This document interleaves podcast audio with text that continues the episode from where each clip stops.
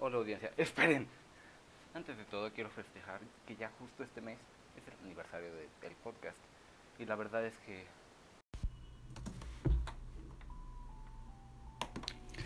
Me voy de este podcast. Pero antes haré un sorteo de tres teles. Lo único que deben hacer es darme su dirección IP y datos de cuenta bancaria. Nada, se crean. Serán cuatro teles. Bueno, dejando de lado las bromas, llevamos 25 o 26 episodios con este. Y gracias, gracias audiencia. Nada, no es cierto. ¿Quién creen que soy? Youtuber básico. ¡Ja!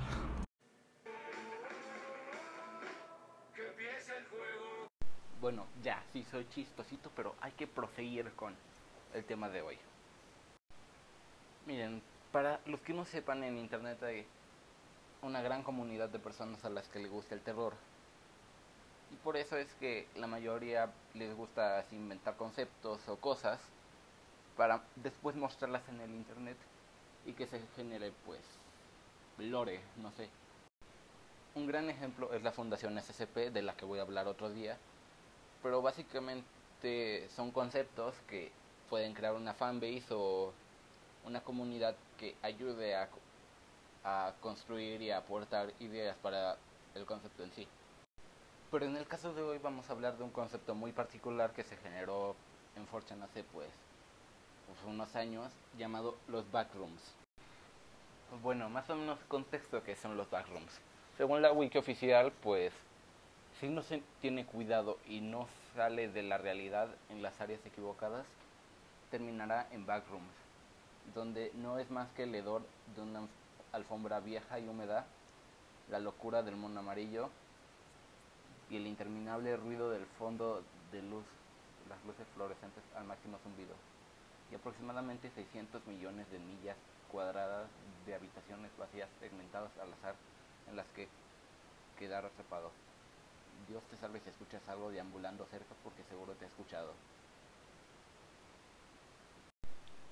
Más o menos esto fue lo que dice el, el post inicial que pues lo inició todo, valga la redundancia, hecho en 4chan, que junto con una imagen de el típico pasillo de hotel, así, imagínate tapizado amarillento, una alfombra medio húmeda, como dice, y unas luces así fluorescentes.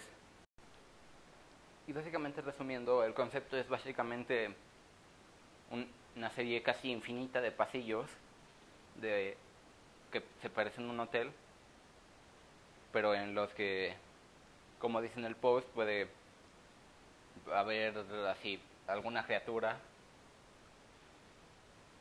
Pero básicamente el terror que esto genera no es tanto por las criaturas, sino porque te puedes quedar ahí por siempre y para siempre. Pero hasta lo más atemorizante de todo no es que puedas estar ahí para siempre, sino que vas a estar ahí para siempre, solo.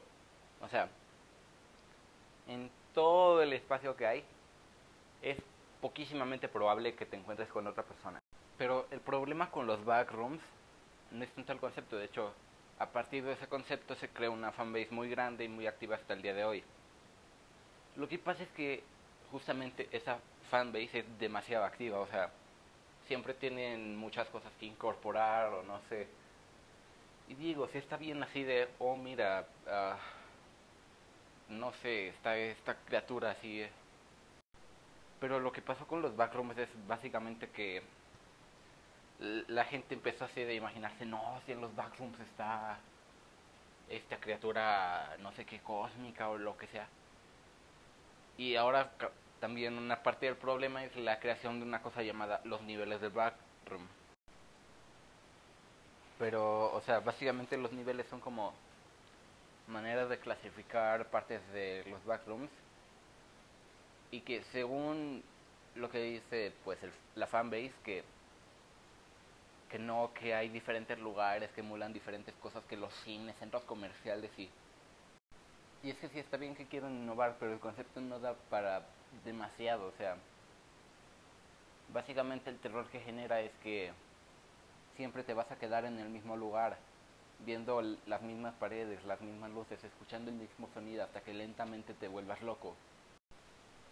Y la verdad es que sí me molesta un poco porque sé que el concepto sí puede ser muy bien usado en muy buenas historias, o sea, entras a Wattpad, lo que nunca debes hacer, pero puedes ver muchísimas historias buenas de los backrooms.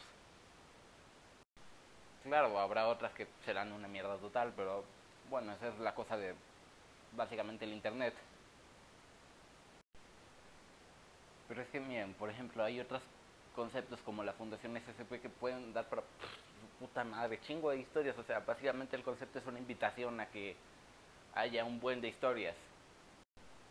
Pero es que los backrooms son no tanto como una historia para explorar el entorno, sino para explorar a los personajes en sí, a las personas que se quedan atrapadas, incluso qué son los backrooms en sí. Pero cuando se pues se intenta ampliar mucho ese tema, pues simplemente se pierde el misterio, la magia, la, esencia de lo que son los backrooms o lo que deberían de ser. Son solo un fallo en la realidad o una puerta trasera de básicamente el espacio-tiempo. No es un castigo, no es una dimensión alterna, es básicamente un fallo, algo que no debería existir pero que aún así existe. Bueno, y otra cosa es que... Oh, rayos, me encontraron. Bueno, como oyeron me tengo que ir. básicamente me voy a mudar a Yugoslavia. y bueno, supongo que este será un episodio corto. Bye. Chao, concha tu madre.